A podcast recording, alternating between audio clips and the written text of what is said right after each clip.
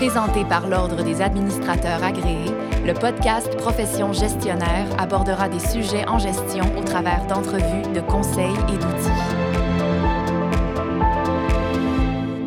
En ces temps complexes, dynamiques, être un leader de pleine conscience est devenu d'une importance cruciale.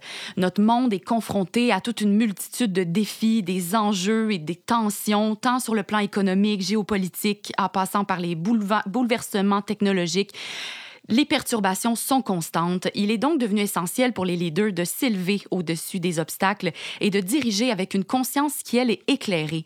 On reçoit pour euh, parler de ce sujet aujourd'hui Madame Cathy Gariepi, ADMA. Elle est multi-entrepreneur, coach d'affaires et conférencière. Bonjour Cathy. Bonjour Béatrice.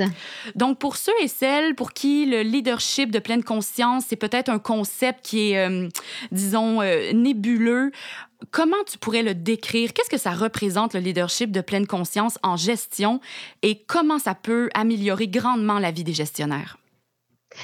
Dans un premier temps, Béatrice, j'aimerais dire à vos auditeurs et à, tous ceux qui nous écoutent que c'est un concept qui est quand même assez abstrait pour plusieurs euh, gestionnaires. Là, je le vois assez régulièrement là, dans mes cohortes de formation.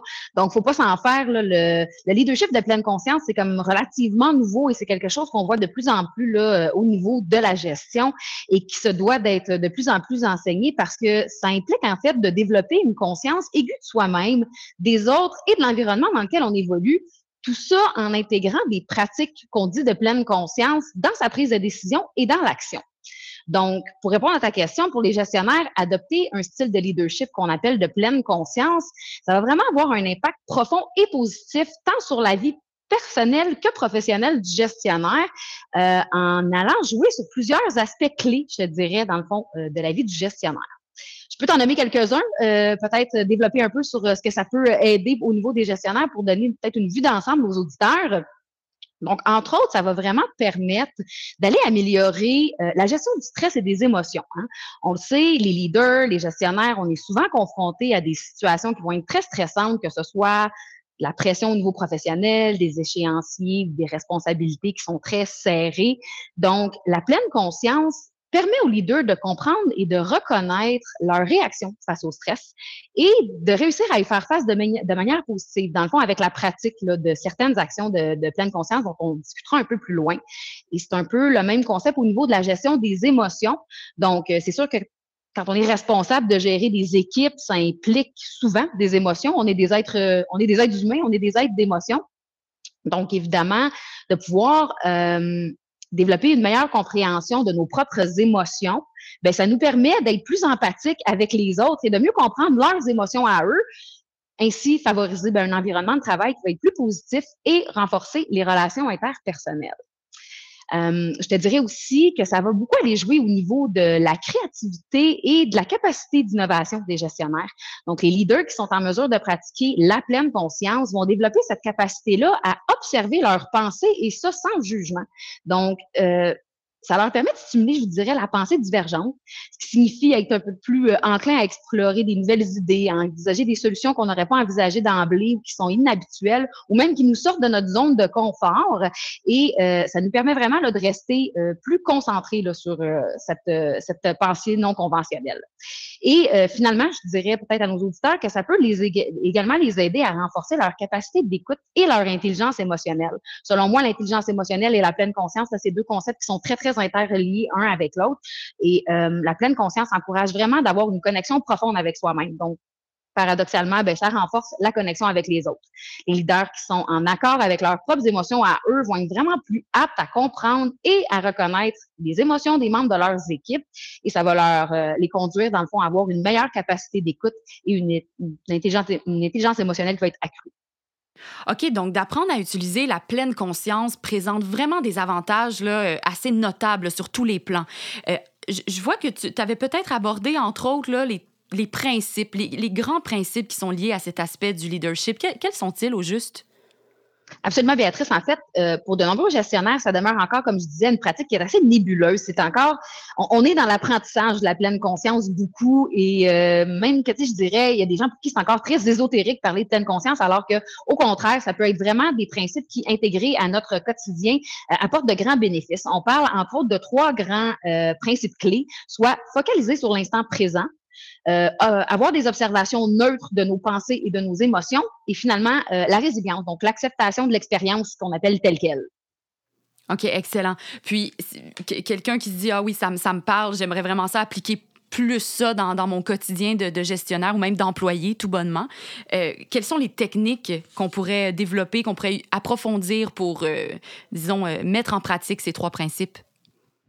Écoute, il y a, évidemment, il y a plusieurs euh, techniques là, qui, euh, qui, font partie de ce qu'on appelle la pleine conscience, mais j'aimerais partager, euh, dans le fond, avec les auditeurs, peut-être trois grandes pratiques techniques, je dirais, qui sont faciles à mettre en application et qui sont un excellent début pour amorcer cette, cette technique qu'on appelle le leadership de pleine conscience. Donc, la première s'appelle la pleine conscience dans l'action.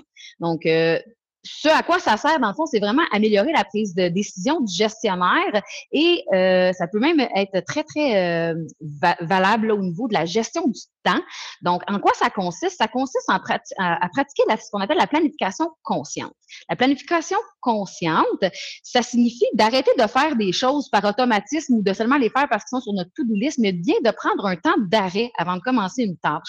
Quelques minutes, vous centrez mentalement et clarifiez vos priorités dans votre esprit et ainsi être dans le moment présent et comprendre ce que vous êtes en train de faire. Par la suite, on peut également pratiquer euh, ce qu'on appelle la présence en interaction. Donc, je vous donne un exemple. Vous êtes dans une réunion, vous êtes en conversation avec des collaborateurs. Ben, c'est d'être capable de prendre un moment d'arrêt mental. Ça prend de la pratique, je vous l'accorde, mais ça, devient euh, très euh, inné à un moment donné à force de le faire. Et simplement prendre le temps d'écouter attentivement en s'assurant d'éviter toutes les distractions.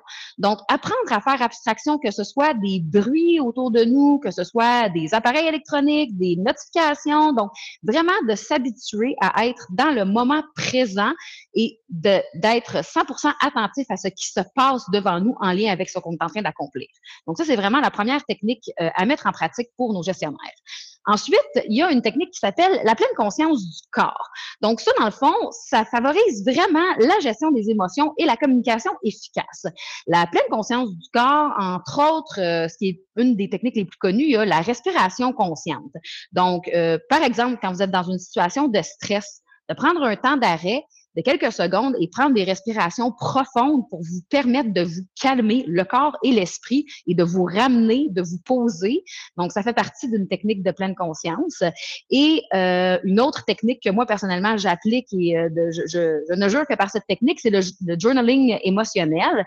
Donc, de prendre quelques minutes chaque jour pour écrire vos pensées, vos émotions, comment vous vous êtes senti dans certaines situations qui vous ont mis peut-être inconfortable ou, ou, vous avez eu des réactions émotionnelles euh, que vous aimez moins et de vous observer sans jugement, simplement pour voir qu'est-ce qui déclenche ces réactions ou ces sentiments-là et vous permettre de prendre du recul, d'identifier vos schémas émotionnels euh, récurrents et de pouvoir ben, agir sur la situation pour vous permettre d'être mieux dans le futur.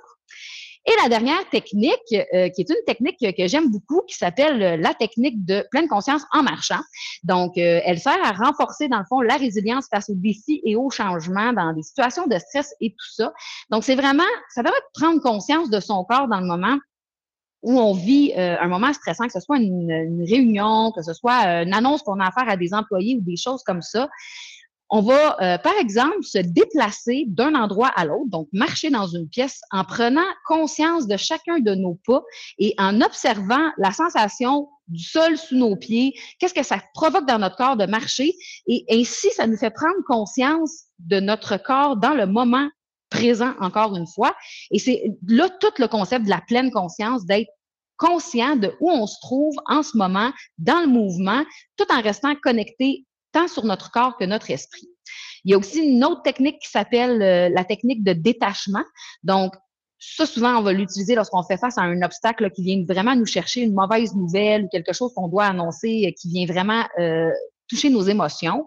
et on va vraiment, dans le fond, prendre un moment pour se détacher émotionnellement de cette situation-là.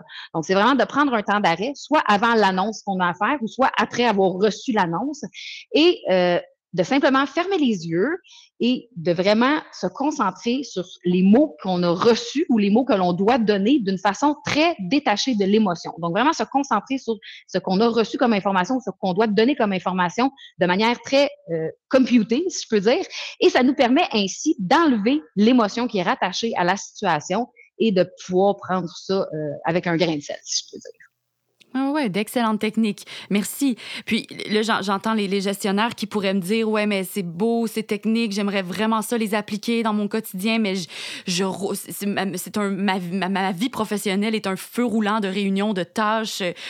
C'est quoi les, les, défis les plus courants qu'un gestionnaire pourrait rencontrer euh, s'il voulait mettre ses, ses principes en application, disons?